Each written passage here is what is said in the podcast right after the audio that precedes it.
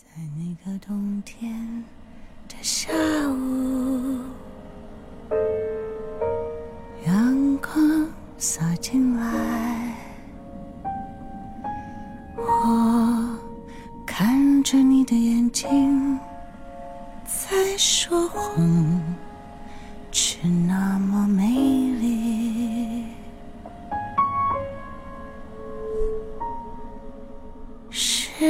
走得太快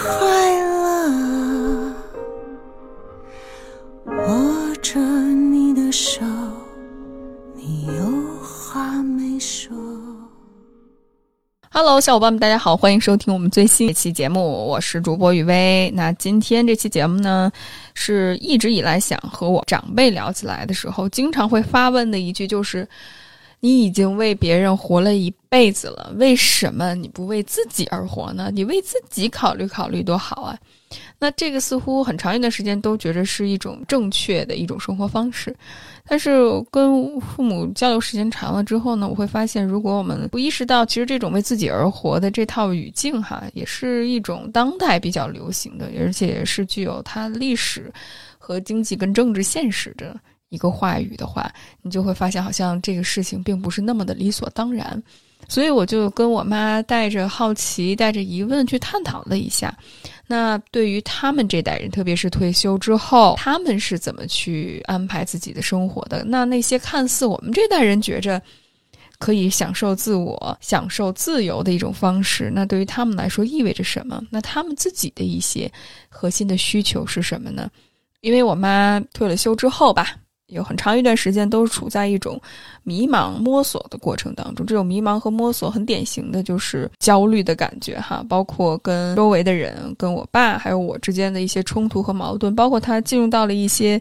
当然在这儿我不好予以评价哈，就是感觉到一些我可能觉着并不是很认同的一些组织里面去。寻求自我价值感，那如何去理解他的这个经历和过去？如何能从他的选择背后看到他的一些需求是什么呢？我觉得这个部分是我跟我妈今天想要去探讨的，也希望通过今天的对话，可以让两代人吧更好的看到彼此的需求，以及站在对方的立场和角度去更好的理解，对于他们来说是如何去。满足自己精神、情感上的一些、身份上的一些需求的，很感恩这个对话吧，也让我看到了很多之前忽视的部分。那也请大家收听这期节目。其实妈，我今天想跟你聊一聊的话题，也是咱们那天出去在公交车上聊的，就是关于六零后吧，就是我们上一代人的自己的一些精神追求，特别是可能我们。上一辈的人多少也走到了可能职业都到了退休的年龄，退休啊，或者是进入到人生的下一个阶段，嗯嗯，一个新的阶段。那如何去适应这个新的阶段？我觉得挺想跟你探讨的。那开始之前，我想跟你说一下，就是我从网上看到的一些，比如说我们这代人对于母亲上一代人的，或者是父亲上一代人，就是上一辈人的一些期待吧。嗯，因为好像嗯，感觉。上次咱们说到，我们这一代人相对来讲比较自我一些，可能更关注的是自己的一些选择，跟你们那一代相比哈，只能说相对而言，不是对错，可能我们更希望，呃，关注自己的生活呀，有更多其他的一种选择呀，所以呢，可能没有你们那代人那么重视家庭和一些传统吧。有些人就觉着，我特别希望我的父母能够自我一些，能够过好自己的生活，然后不要去对我们的一些生活选择有太多的一些指手画脚。核心思想就是，我希望父母能够为他们自己而活。他们这辈子，无论是呃小的时候可能上学呀，之后工作呀，嗯，然后又结婚生子啊，甚至是有些人还希望等你们。结了婚，生了孩子，我给你们带下一代，就是第三代。嗯，当然我能理解，因为咱们上次也聊到过，可能对于妈你来说，你的自我或者是我的定义，更多的是放在关系当中，就没有所谓的就是一个人单独的存在，而更多的是我跟他人之间的关系。嗯，我从一个家庭可能过渡到另外一个家庭，都是以家庭或者是集体的观念为主。我不知道这么可以这样理解哈，就是可能对于你们来说那种，嗯，也要活出自己，会不会就像小时候父母对于孩子的这种期待？就比如说你要好好学习，你要呃考第一名，会不会有一点这种样子的感受呢？对你来说吗？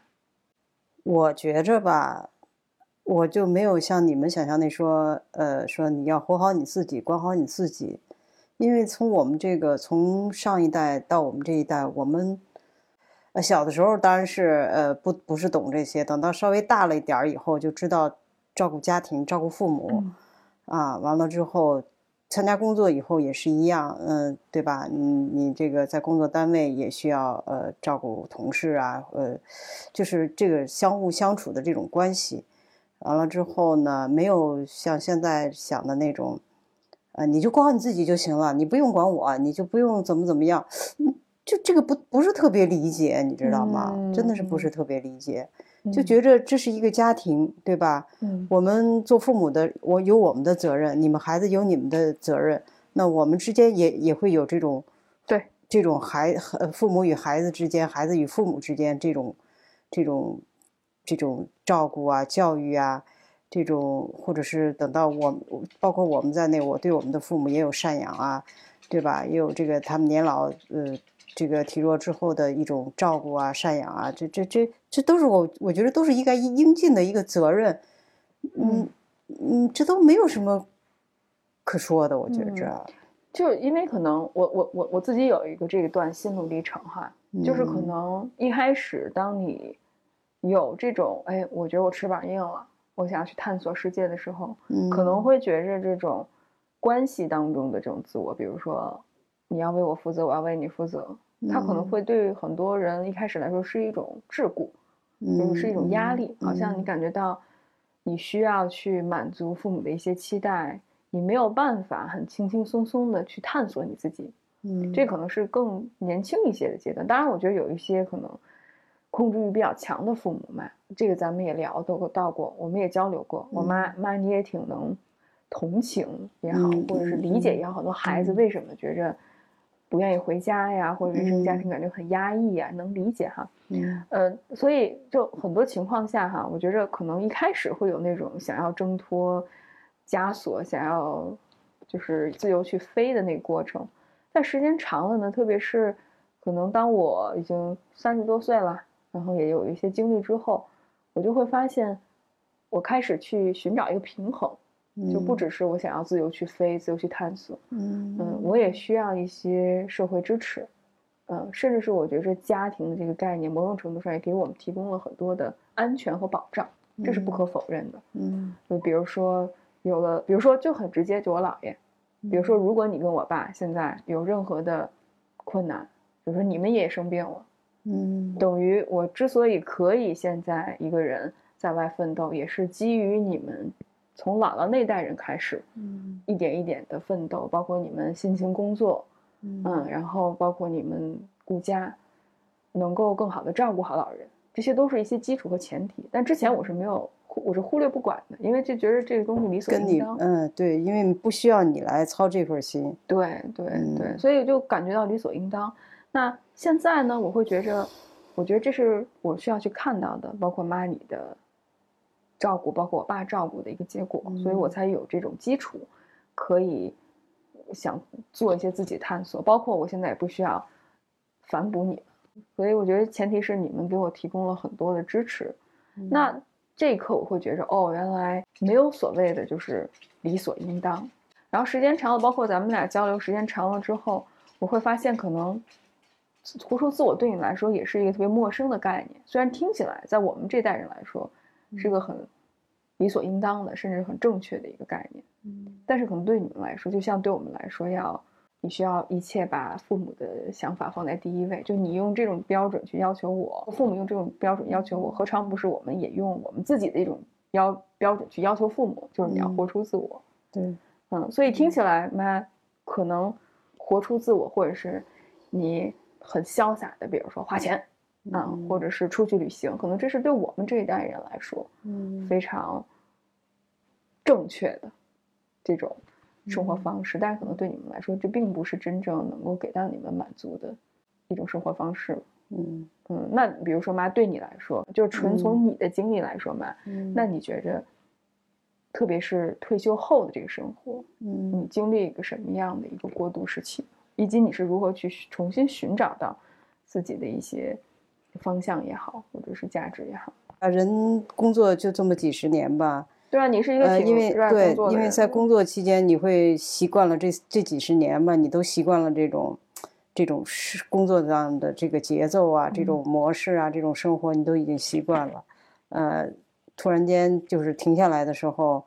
呃，会有一段时间不适应。真的，这段时间可能对很多人来说，啊，尽管嘴上都说“哎呀，我我休息了，如何好呀，如何好呀”，我可以活出自己啊，对对对，实际上真的，一旦退休以后，你反倒不知道做什么了，你找不到自己了。嗯你之前几十年的那种生活模式，突然间就戛然而止了。你就除了你的家庭之外，你你你你就发现你你之你的同事，呃，你也不愿意去见他们了。完了，你的这些朋友们啊，很多朋友因为也是工作关系上的朋友呢，你可能也也在有意的去疏远他们，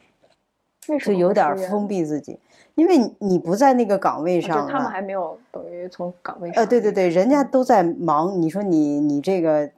嗯嗯说实在的，你去了都是一种麻烦或者怎么样的，所以嗯我我我就觉着退下来了，你就不要再去打扰别人了，嗯除非你有嗯事儿去找人家，需要人家帮忙哈，这是另外一回事儿。呃，退下来这段时间，反正我我就说我自己吧，就嗯是很长时间是不适应的，就是你你你那个快节奏的生活，你突然间放慢了，你不知道干什么了。我不不知道每天除了好像就是做点家务事，我特别就内心就是很空虚的。完了，那怎么办呢？那你也得自自己找点事儿自己去做吧。我就记着刚退下来那段时间以后呢，自己就就是有一些的焦虑，完了就就想办法去去弥补这段儿这个这这个这这个嗯空白怎么办嗯？感觉去游泳，焦虑哦啊你那有什么体现吗？妈，你觉得焦虑？就是就是焦虑，就是嗯每天这个把家务做完以后坐在那儿不知道干什么，内心就很挣扎，很痛苦。嗯嗯嗯因为因为你你你就想着人别人都在做什么做什么，你天天在家待着了，你你家里又有老人，你又出不去，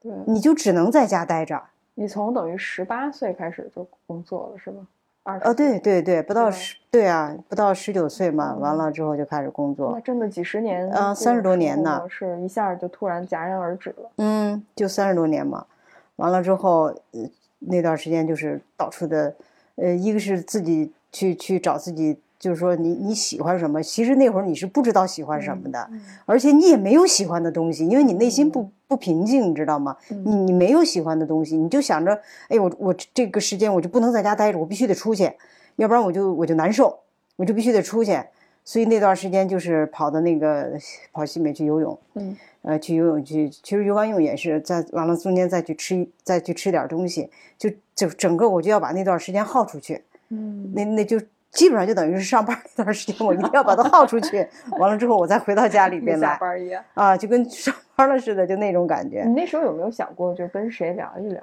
也没有什么可以倾诉和理解你的对象。呃，因为在我的朋这个这个呃呃朋友当中吧，因为呃我们这个属我们这个年龄段的，我算是退休早一点的，因为他们都比我稍微小这么半年呀、一年的。会比我小一点点，所以他们都还没有面临我这种情况，而我呢，呃，或者是人家稍微比我大一点儿也是一样，他没有领导职位的话，他也会退得晚。嗯就像我这个，就是你到这个岁数，你得把这个位子你得让出来嗯，一个萝卜一个坑。啊！我我得把这个位子让让出来。其实那会儿我我我不是说要到退休年龄的，那离退休年龄还有啊、还有七八年的时间呢。哦，就是你还我我要到二线，我先要把位子让出来，我要到二线去。嗯所以说，嗯，就你你没有同情同那个那个呃跟我年龄相仿的我这种情况的是很少的。嗯就很少，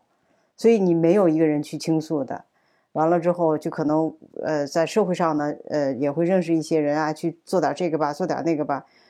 这个这个都会，因为我们从机关出来的人都很单纯啊，他没有遇到过什么坎坷，完了之后他就会很容易上当，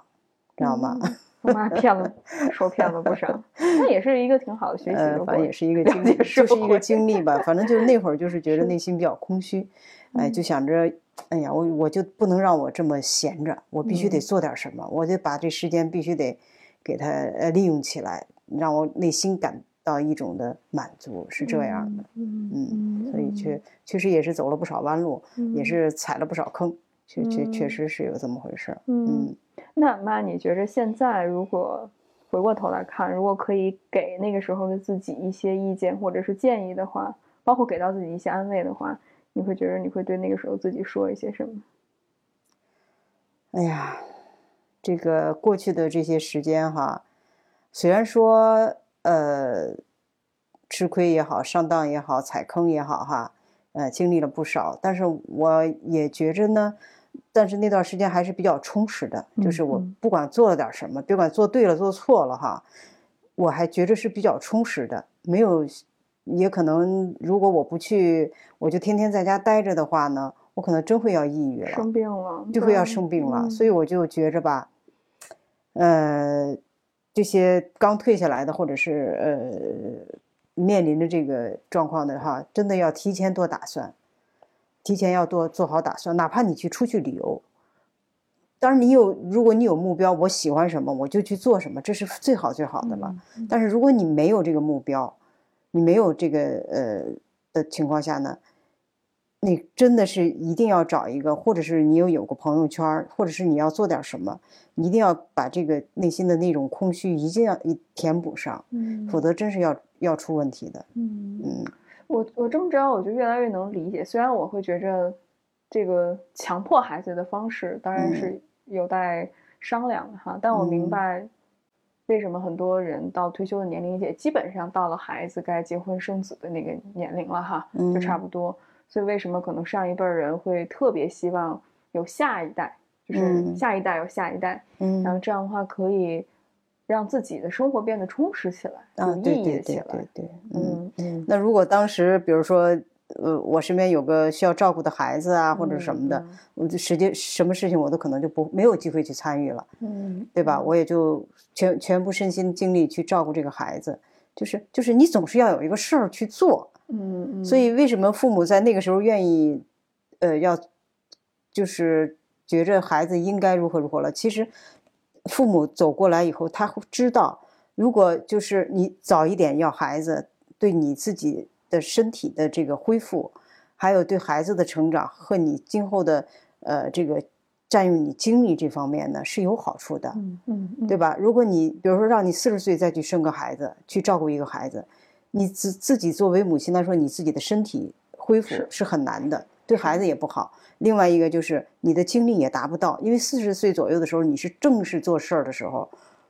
对吧？对，完你那么你你你你说你顾东顾不了西，顾西顾不了东，但是你如果到四十岁的时候，父母也已经老了呀，嗯嗯，他也到将近七十岁的人了，嗯他在嗯帮你去照顾这个孩子的时候，他也没有精力了。嗯，所以嗯他会呃，这个做父母的，他愿意呃，嗯，早一点。如果就是早一点有自己的孩子的话，哎，帮着带一带啊，哎，成长起来了。其实父母是出于好心，他并不是说你你你就得怎么样怎么样的，他不是那个意思。嗯确实从人的这个生理机能上来讲，它是有有有益的。是是，嗯我觉得这个特别能理解哈。嗯那当然，我也把其他的一个角度分享给你们。那作为孩子，可能我我完全能够接受和理解。嗯嗯，你也提到了，我当然出发点是好的，你希望能够嗯在你身体相对来讲比较有精力，包括对于你自己，对于呃妈就是可能当母亲的也好，或者是下一代也好，孩子的健康成长也好，它都是有意义的。毕竟高龄产妇可能会面临一些孕期的风险，包括可能对于孩子来说也有一些遗传病，呃、嗯等等的风险。但问题就是在于，咱们不是生活在一个真空当中，就好像你会跟孩子说不要熬那么晚呀、但问题是有很多东西并不是光是生理解决的，嗯，什么对我身体好我就能怎么着，嗯。很多时候需要权衡，需要平衡。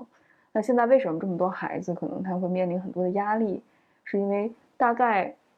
三十岁左右吧，也是你的职场的晋升期，就特别是如果你在一个公司里面的话，嗯如果这段时间你生孩子、休产假，再加上养孩子，很多情况下，嗯特别是在现在城市的生活环境当中，需要呃爸爸妈妈，有当然姥姥姥爷能够参与进来哈，当然主要还是其实爸爸妈妈带。嗯那特别是如果你在一个相对比较竞争的环境当中，甚至可能你自己工作发展都不是很稳定的时候，那你也很难为另外一个孩子负责。嗯，所以即便就是我相信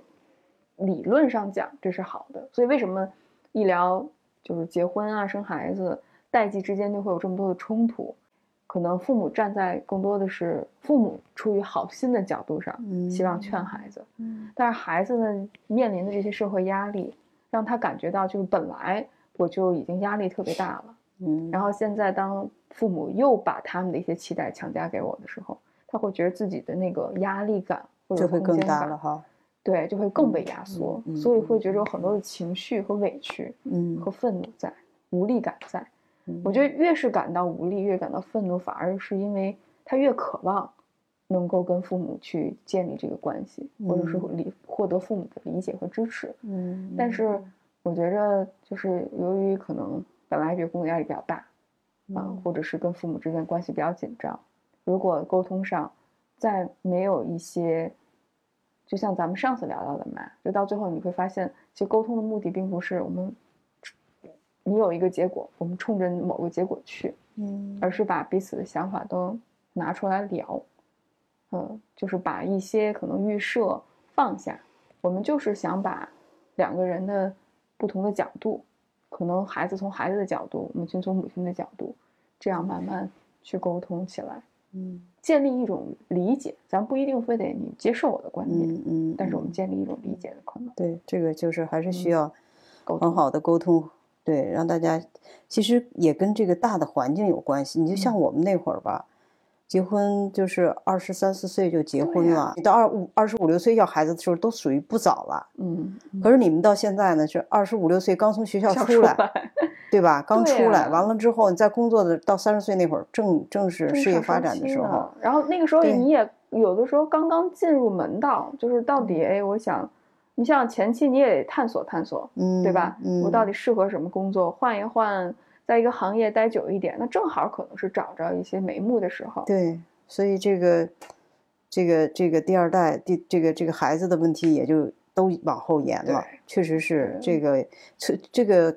现在的父母也真是应该理解这这一段时间，对并不是啊说你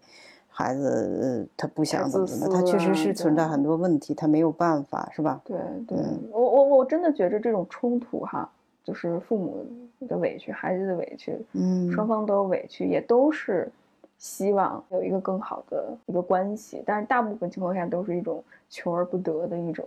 委屈和遗憾的感觉。嗯。嗯嗯，那回到妈你提到的，就是那听起来其实你的成长过程相对来讲，就特别工作的这个阶段哈，然后包括成家，就是比较相对来讲按部就就班。走的，对对对，嗯，那可能到我们这个阶段，我觉得咱们交流到现在也是尝试去理解你的生活背景，然后你也在了解可能我们这一代人吧，就从我的生活经历来说，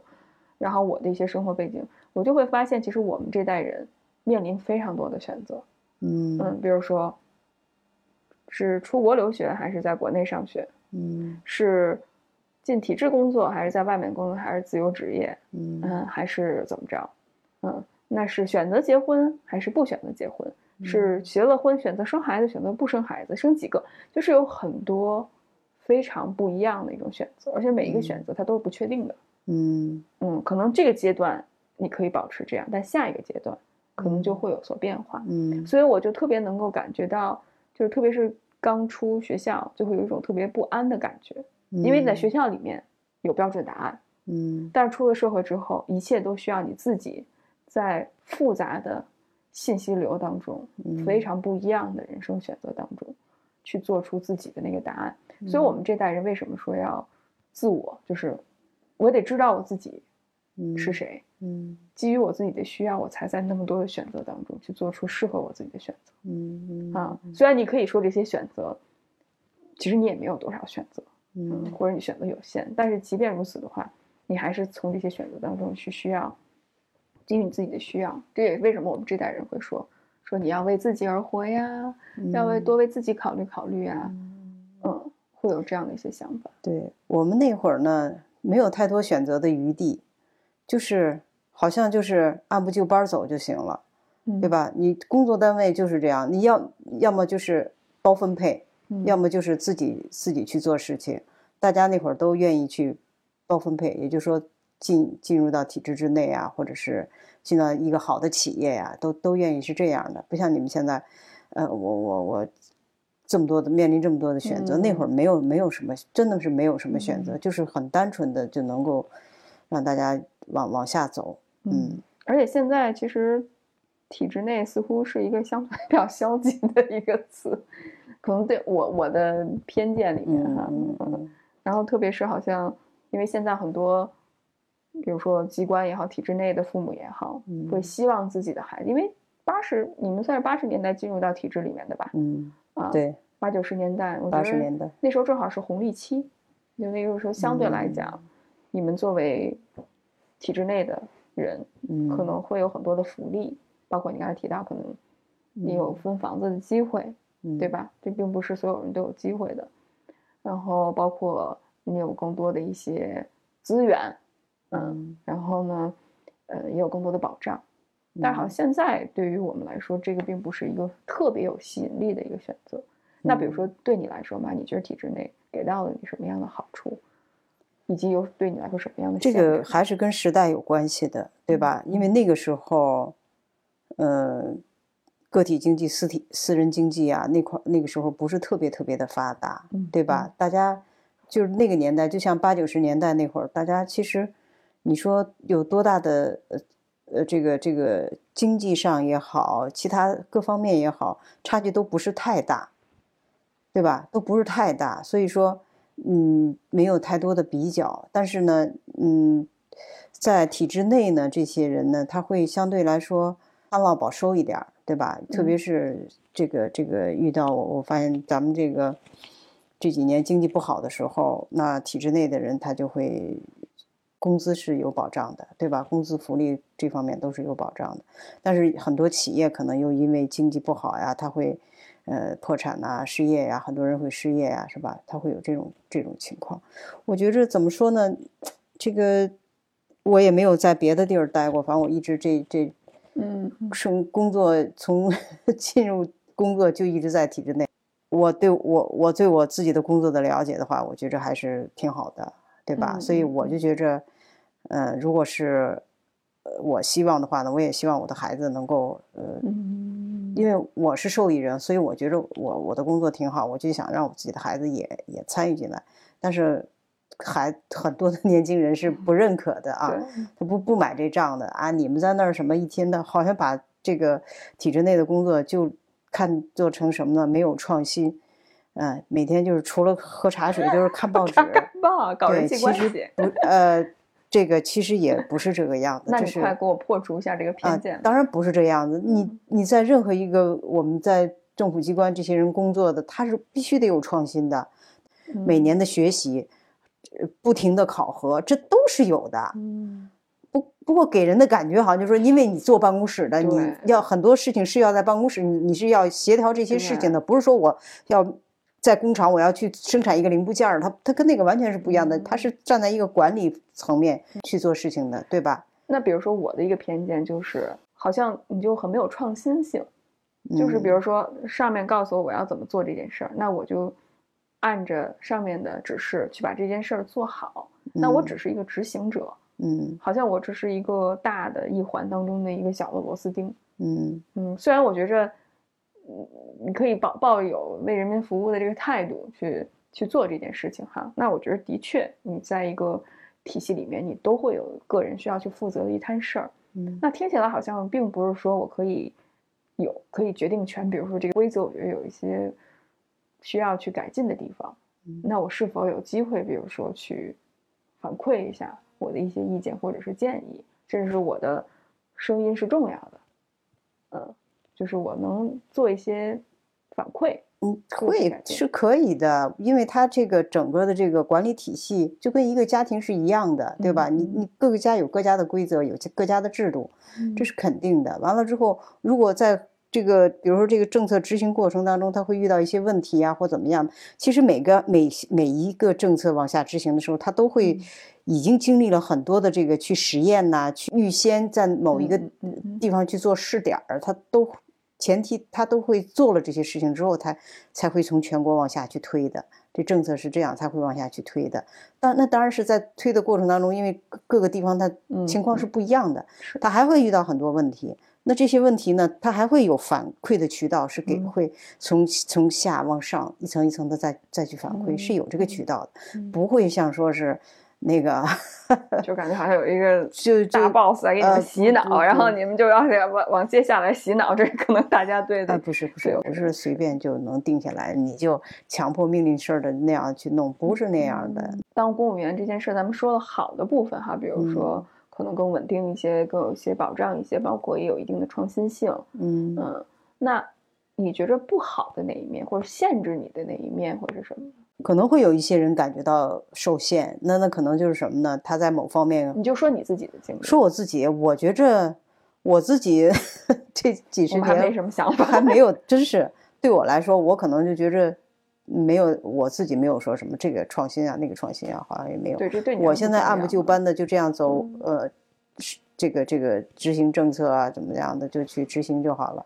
我我没有太多，当然我们在过程当中遇到的一些问题，我们也会向上反馈，有有解决的办法的啊，都没没有那个像你说的那个我就得怎么样怎么样。那你觉着那些可能不太喜欢？公务员这个工作或者机关有的，你像我们同一一一起参加工作的有那么很不是很多啊，但是也有那么几个人就出去了。比如说他这这种情况也很特殊，比如说他家里有一些是经商的，哦，他有经商的，他有这种资源，嗯啊，他就在这儿，他就觉着我在这儿天天让我干着同样的活，我受不了。我，我我那边有更好的这个发挥的这个这个场所，所以他就。把这边工作辞掉，他去做那边去了。也有是，比如说他这个学习能力特别特别强的那种，他在某一方面，比如说他在这个呃会计师啊，或者是呃什么什么领域吧，就比如说什么什么领域或者法律这方面，他非常突出。嗯，那他可能就想着我在这儿我发发挥不了我的作用，我可能再换个行业啊，我去到律师事务所呀，我去到会计师事务所呀。反正就是跟这个经济啊，或者跟法律，就是跟我们这个在政府机关做的这个大致的方向是差不太多的。嗯，也有这样一些人，他们会跳出去的。嗯，也做的很，也做的有好的有不好的啊，有好有坏呗。嗯，对，包括我妈，我觉得你的这些感受也是基于你自己的一些。对我基于自己，包括你的一些性格呀，你的一些擅长的部分哈。嗯，对，因为我觉得我妈是一个，嗯，你是一个性格很随和的人。嗯，然后同时呢，制定的规则你也能够踏踏实实的去落实去完成，然后该交给的任务去交给。我觉得你就很适合可能在一个大的集体当中，对，嗯，或者是一个机关当中去成为集体的一部分，然后一起往前走。嗯，那如果你更关注于安稳，或者是你更关注于我怎么能够更好的配合这个集体，然后做一些事情落实一些。去做一些落实性的工作的话，我觉得没有没有问题。当然，可能有些人更喜欢在某一个领域更好的发展，包括更自主、更创新一些。嗯嗯，那我觉得那没有问题，还是看个人的选择。那么就回到你刚才提到的，就是你的一些退休之后的情感的一些追求，或者精神世界的一些追求。那你觉得现在做什么事情会给你带来一些满足感？说呢，你还得要基于你现在的这个目前的这个状况，因为。你家里有老人，你是出不去的。其实我也想去出去，比如说我去旅行啊，我去做点我喜欢的事情啊。你你你现在没有这个条件，对吧？老人在家，你出不了远门，你只能在家待着。多数情况下，你只能在家待。但我姥爷不是考虑已经，他不是你们去带他去养老院参观了一下，我姥爷还不是挺。对，啊挺想去。他是他看了看那个养老院，他很喜欢，他想去。那现在还没有，不是还没有去吗？嗯。真正的，真正的是不是真的想去，还是或怎么样？你现在也搞不清楚，是吧？比如说通过互联网啊，也也是想着了解了解。嗯，天天你你你在手机是离不开的，你天天在看的时候，你是不是哎通过自己的这个呃能够满足他的一些这个这个要求的情前提下呢，你也能够实现自己的一一些价值。嗯嗯嗯其实我也想做一点这个事情，但现在发现也不太容易啊。嗯嗯嗯呃我觉着其实你们这一个群体是一个挺庞大的一个群体的。嗯其实你们有很多可以去重新去寻找到自己的价值、创造价值的一些机会和可能哈。但我觉得很遗憾，就是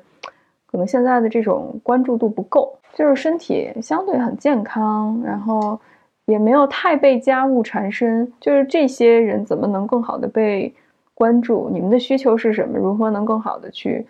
给你们创造一些可能性？那比如说，我觉着我妈那个时候刚退休，就因为处在一种适应的这种阶段，而且我觉得我做的确实不太好，就是我没有理解你那个时候的那种状态。有时候，包括你所做的一些选择，参加的一些组织活动，哈，可能我更多的就觉得这个组织是不是好的，嗯，或者是这是不是靠谱的，但是我忽略了你的一些需求。嗯，比如说，我现在回头看哈，无论是你参加了一些组织也好，或者现在我妈上一些课程，嗯，学习去剪视频、做短视频，我现在意识到了，哦，原来你并不是说我就是为了做这件事情而做，比如说我一定要赚钱啊，我一定要流量啊，而更多的是，比如说你通过做这些事情，首先你可以学习新的技能，嗯，其次呢，可以有自己的一个圈子，你可以认识更多的人，对，嗯，有更多的交流，还有就是你也在去创建一些价值感吧。就最后我跟我妈说，就是你也不用太那个给自己设立一个目标。虽然我妈是一个比较要强的人哈，但是你也不用太设立自己的目标，只要你玩的开心。因为我妈现在有的时候十一点多了，快十二点了，我出去上厕所，我妈还在剪视频呢。然后有一次我爸晚上十二点多了吧叫我，我以为他叫我又找我干什么呢？然后他说让你妈回来睡觉。是 是是，对这段时间刚刚开始学这个这个这个短视频操作这块儿，特别感兴趣那个实操那块儿，因为嗯就给你很普通的、很简单的呃两个这个这个素材，你就能把它哎弄得非常漂亮，非常那个嗯美啊，就觉得特好。又想自己又想着作业留下来以后想着完成，有时候这个这个理解上还是有点慢吧，消耗的时间也挺多。但是可以了，你就一直在听课，每天都听课，嗯。嗯，然后又在一直学习新的东西，然后又又实操，然后每天又有在做视频，我觉着你这也挺觉着也是吧，就是你像我们这个年龄段儿的，刚刚其实到政府机关女女同志基本上就是五十五到六十五，对啊，之间退休，这段时间没有太多的家务事，也身体也还可以的情况下，其实真的是社会也应该关注这一块儿，对就是对给他们一些这支持。个，这个培训呐、什么对对对。但是你这个有些人就说啊，那你不会去上老年大学吗？你去唱唱歌啊，你去跳跳舞、啊，你去旅旅游啊，啊呀，对，但是说起来简，嗯，好像是也是那么回事儿。但你真的是让你天天去那儿唱歌啊，或者什么的，你也没有太大的意思。我觉得也没有不能够吸引我。对我我所以你看，这就是两代人之间产生的一种距离，就因为对可能年轻人来说很合理。哇，我天天九九六，天天被老板 PUA，我现在又有钱，然后又有闲，那我当然就要干什么事儿。对我们来说是很理所应当的，嗯，但可能对于你们来说，它是有很多挑战的嘛。嗯那你觉得是什么会让你感觉到，无论是上老年大学也好，或者是唱唱歌、跳跳舞、旅旅游，没有办法满足你呢？嗯，你那个需求是什么呢？那些是是我不太感兴趣的东西。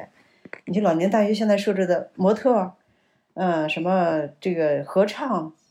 呃，乐器，像这些都不是我感兴趣的东西，所以它不能满足我，嗯对？吧？我去了那儿以后，我就觉着融不进去。嗯我跟大家我我我掺和不进去，我就我有那种感觉，所以我就觉着，后来我发现学短视频挺好。那那你觉得短视频怎怎么给你价值，怎么给你好处呢？呃，首先你看，就说我就通过就那么简单的一个一个软件，我就能够做出来很多我之前从来都没有想到过，他们那么漂亮的东西，做出那么嗯好的东西，就这么简单一个软件就能实现得了，对吧？而且我也不用出去，我也不用乱跑，我嗯，就就可以实现，不不影响别的情况事情的情况下，我就可以做出来那么好的东西，而且呢，所谓的价值呢，就是说我做这些事情，他后边会告诉我，你可能还会得到一一一些收入。这个收入我当然不是说看得很重，对对，为了啊，我不是很看得很重，但是我也想着，哎，是否是这个会是一个什么后边是个什么样的一个一个情况呢？我还想探讨嗯啊，嗯所以我嗯觉着这个事情挺吸引我的。那所以其实你你也挺享受这个创作的过程的嘛，对，嗯，然后学习创作的过程，反而就是纯学习一个兴趣爱好，嗯好像不能够特别直接的满足，嗯或者给到你那种价值感。是，完了，我们学的这个，这是也是在网上报了一个课程吧？啊，老师对我们要求的很严，对同学们要求的也很严，每天要布置作业啊，就就感觉又回到了那个学生时代了，把我们当学生那那个，哎，这有有这么样一个群体，虽然说大家都是在网上也也见不了面哈，但是每天跟老师有互动，同学们之间交作业呀、呃，有有有群里头这个这个作品拿出来，大家互相欣赏啊，完了之后，哎，我觉得挺有意思的。嗯嗯，所以真的感觉好像每一个人的这种精神追求不一样哈。嗯我觉得一方面，反正今儿听完你的分享之后，妈就一方面，我我意识到我们认为理所应当的东西对你们来说不是，那你们认为理所应当的东西对我们来说也不是。对对对，嗯个人有个人的这个这个具体的情况，所以，嗯，这个真的不好说，嗯不嗯，好说。对，而且我觉得跟时代啊、成长环境啊嗯，都是有关的，嗯所以没有办法强求。对对，跟个人的嗯追求都有关对系。对对，那你我就观察到特别有意思，比如说，你看我爸今年也退休了，嗯嗯，那他可能就跟你的想要的东西又不一样，嗯嗯，那你更多的是希望能够向外去探索。嗯，那你觉得你跟我爸之间过渡这个退休生活有没有什么不一样的地方？嗯，你爸爸这个他等于是跟我十年前那个状况有点像，就是嗯刚刚退下来以后有有一种焦虑，他确实你能感觉到他的焦虑。嗯他这种焦虑，他跟我那会儿不太一样，在哪儿？就是我是一定要去找人去，呃，找一个怎么样呢？就是一个具体的事情我要去做的。对我，我必须要做一个具体事情嗯啊。完了，这个事情，嗯、能还得有几个人一起做，不是说我自己来来那个什么的，呃，一定要跟融入到一个群体里面。我是要这样的。你爸爸现在是我我我观察他的这段时间也有半年了吧，他多数情况下呢，他是自己去想办法去做，比如说他去呃走步，去公园散步，就是说他也要把这个时间打发掉。那他他的这个打发掉呢，就是他自己，他他没有说我要去找一个群体啊，或者我做要某某些具体的事情，他现在还没有这样的，他还没有做到这一点。他就 自己去散步，或者自己去，反正是那点时间，他一定要把它打发掉，嗯他不能在家待着，嗯，他也是这样的。我发现，就比如说我爸一个人去河南旅行，嗯或者是跟他的那些亲戚们，嗯呃，一些，但是他好像也并不是完全就是特别享受，他更享受还是一个人的时间。其实他呃怎么说呢？你这些亲戚也好，朋友也好，最终满足不了你，肯定的，嗯因为大家也就在那么几天的时间，完了之后还得回到自己的生活里里面去。那这个你爸爸老说啊，咱们俩一起去旅游啊，或者怎么样的，他是想着让我们两个一起去，但是现在目前这个状况咱们达不到啊，没有这个条件啊，家里有老人嘛，对吧？我们两个出去只能是你走你的，啊、走一个家里得留一个，对吧？嗯，这个所以，呃，我们两个出去就是陪他，就是我来陪他去度过这段时间的可能性也不太大。如果姥爷不去养老院的话，也也不大这种可能性。你是不是已经过渡到了一个相对跟自己和解的一个状态？但我发现，其实不只是我爸，包括你周围很多退休的这种男性，好像都相对来讲比较自闭一些。我我我观察到这一点，当然也有那些性格特别开朗的，想要出去玩儿的那种，我也见过哈。但是我观察到特别有意思的一个现象，就是有这样的一部分人，就是男性可能更多的不太愿意去，或者很难去结交一些朋友，或者是发展一个爱好，去跟更多人去聊。更多的时候，要么就在家里待着，啊、然后要么就是，呃，跟之前的很多的一些朋友来往，但是这种来往的话，也更多的还是仅限于过去的一些关系，好像向外拓展的这个部分做的不多。对，尤其是我们退休以后，实际上，如果你不是重新有了一份工作呀或者什么的话，你很难去拓展了，你只能是越来越萎缩了。你的这个人际关系越来越萎缩，一定是这样的。那女性，我觉着，比如说你，还有周围看到的一些女性，相对来讲会好一些，但男性可能更多的还是依赖于家庭。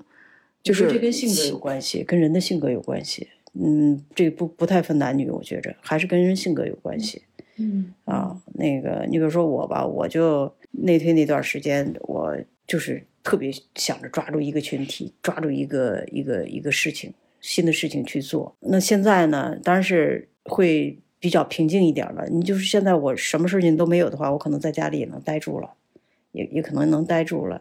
但是内心里可能还会有有空虚的感觉，我觉得挺好的。我觉得今天我聊完之后，我觉得首先咱们沟通能够感觉到更互动的感觉了。就之前可能更多的是我想让你明白我，然后你想让我明白你。但是现在我觉得我更能愿意去了解你嘛，嗯，然后你也能更平和的了解我，就是我们有这样的一个互动的过程。还有就是，其实这么复盘反思一下，我就能更理解你了。有很多之前过去的一些沟沟坎坎的，嗯，然后包括你们之间的一些矛盾，我们之间的一些矛盾，现在看起来其实都是背后有一些你的需求在的，嗯，之前可能更多的关注在冲突上，你不理解我，我不理解你，啊，你怎么这么选择，我为什么？但现在我能够跳脱出来这些恩恩怨怨也好，我能够看哦，原来那个时候你是有你的需求在的。咱们两个这一点特别好在哪儿？就是说，一个是能够。坐下来，平平静静的啊，谁也别带这个情绪的去聊，这这点很好。这个前提是什么呢？你从心理学角度，你你知道该怎么样去去跟父母去说这件事儿，而我呢，也相对平和的愿意去听，所以这个就就就能够很好的沟通了，是吧？所以说，作为父母也好，儿女也好呢，就是真的是需要。沟通，而且需要了解一些心理学的一些一些知识，嗯，对吧？你每个事情出现的时候，它都有背后都是有原因的，不是你光看表面上这这这这些，这你光关注表面的时候，真的是就忽略了背后那个真正的原因了，嗯，就解决不了问题。对啊，就很多时候吧，我觉着贴标签儿或者是下结论，可能会在那一刻给到人一种。踏实的感觉，好像我知道了这个理念，我可以把父母或者我自己的一些想法放在一个答案当中，好像一切就解决了。我是越深入这个工作，就是越去了解，越去实践吧。嗯，看书是一方面，但是更多的是实践，我就会发现很多东西理论只是一个表象。嗯，如何能够透过这些表象去看到问题的实质？嗯，它需要很多的阅读、思考、实践、反思。嗯嗯，就比如说我去年看到的，还认为是实质的东西，可能今年再看，发现哎，这背后还有更深层次的东西。嗯嗯，就是通过不断的去探索、自我成长、去实现，其实我觉得我能够更好的去心平气和的。嗯，理解就是我觉着我更有那种深度和定力吧。嗯，当然，我觉得我要走的路还很远，因为我觉得我很多理解都是受年龄所限，有时候没有经历过对，没有理了解过，包括一些其他的生活环境，跟自己非常不一样的经验，你就只可能之前会比较自我，你会觉着我这种想法是最对的，因为你读理论的话，你读书的话。你会有这样的一种假象，就是你知道了，你就能够做到，或者是这个知识就是绝对对的。但是你回归生活，你会发现太复杂了，有很多很值得去探索的部分在。那我们要不要今天就聊到这儿吧？好的，今天时间也不短了。好嘞，好嘞。那也祝大家过年好吧。最后，对对对，祝这个咱们所有的小伙伴们，大家过年好啊！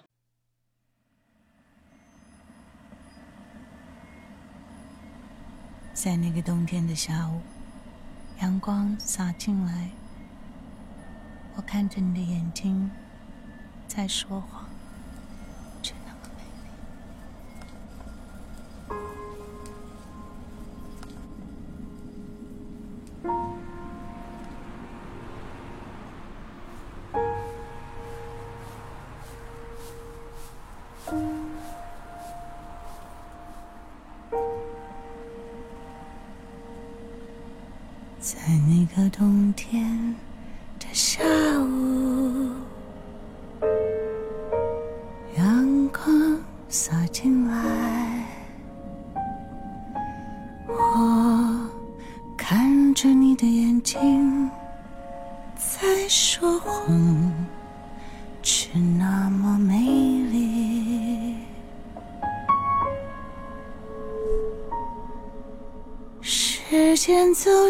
得太